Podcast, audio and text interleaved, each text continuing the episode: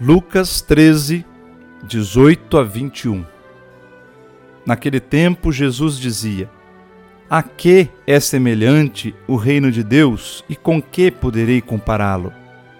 Ele é como a semente de mostarda que um homem pega e atira no seu jardim. A semente cresce, torna-se uma grande árvore e as aves do céu fazem ninhos nos seus ramos. Jesus disse ainda: com que poderei ainda comparar o reino de Deus? Ele é como o fermento que uma mulher pega e mistura com três porções de farinha até que tudo fique fermentado.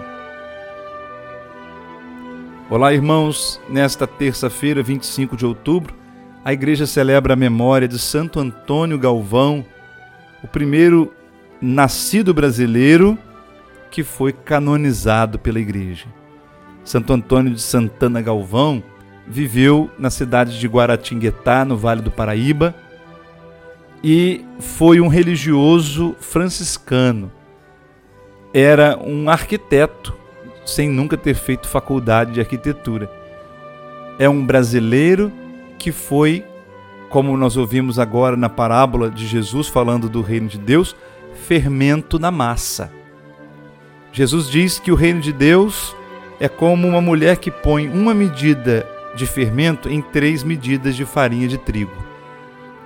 Um pouquinho de fermento age na massa inteira, fazendo-a crescer. Assim são os santos, presença do reino de Deus no mundo. Os santos são poucos, como a quantidade de fermento numa massa, mas eles produzem efeitos em toda a massa. A presença de Santo Antônio Galvão aqui no nosso país, certamente santificou muitíssimo o nosso país. Que ele seja modelo para nós. Que ele nos ensine que brasileiros também podem chegar à grande santidade.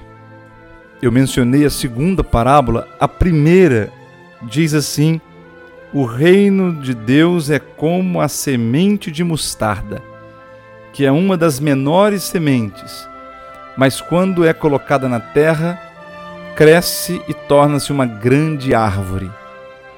Ou seja, o reino de Deus começa com coisas pequenas, simples, miúdas, como um grão de mostarda.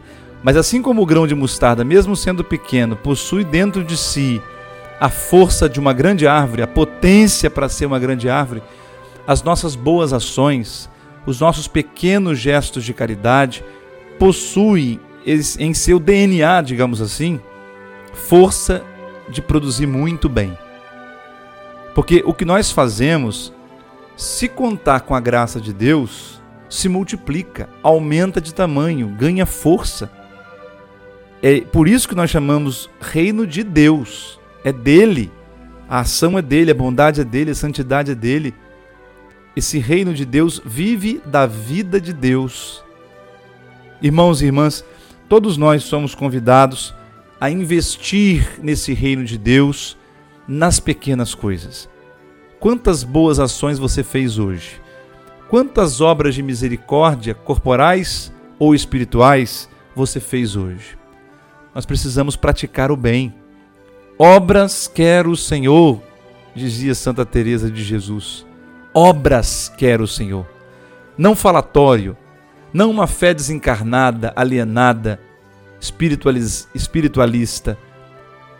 Obras quer o Senhor, no sentido de que o Senhor quer nos ver produzir frutos. Mesmo que nós pensemos que o nosso fruto é insignificante, não vai fazer diferença, lembremos dessa passagem. O reino de Deus é como um grão de mostarda, miúdo, quase invisível, mas quando colocado na terra, se desenvolve cresce e torna-se uma grande árvore, e os pássaros do céu vêm se abrigar debaixo de suas copas. Irmãos e irmãs, investamos em boas ações, em boas obras de misericórdia, que o Senhor nos ajude a praticar frutos do reino de Deus. Que o Senhor nos ajude a ser nesse mundo como o fermento é na massa. Sejamos até invisíveis como o fermento, ninguém vê o fermento, nós sabemos que tem fermento na massa pelo efeito que ele deixa.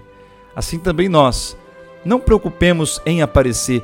As pessoas não têm que olhar para nós, nos reconhecer, nos aplaudir, nada disso. O que tem que aparecer são os efeitos da nossa presença, da nossa passagem por esse mundo. É isso que Deus pede de nós.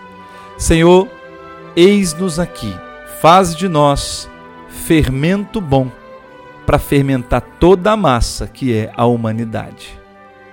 Assim seja. Deus abençoe você.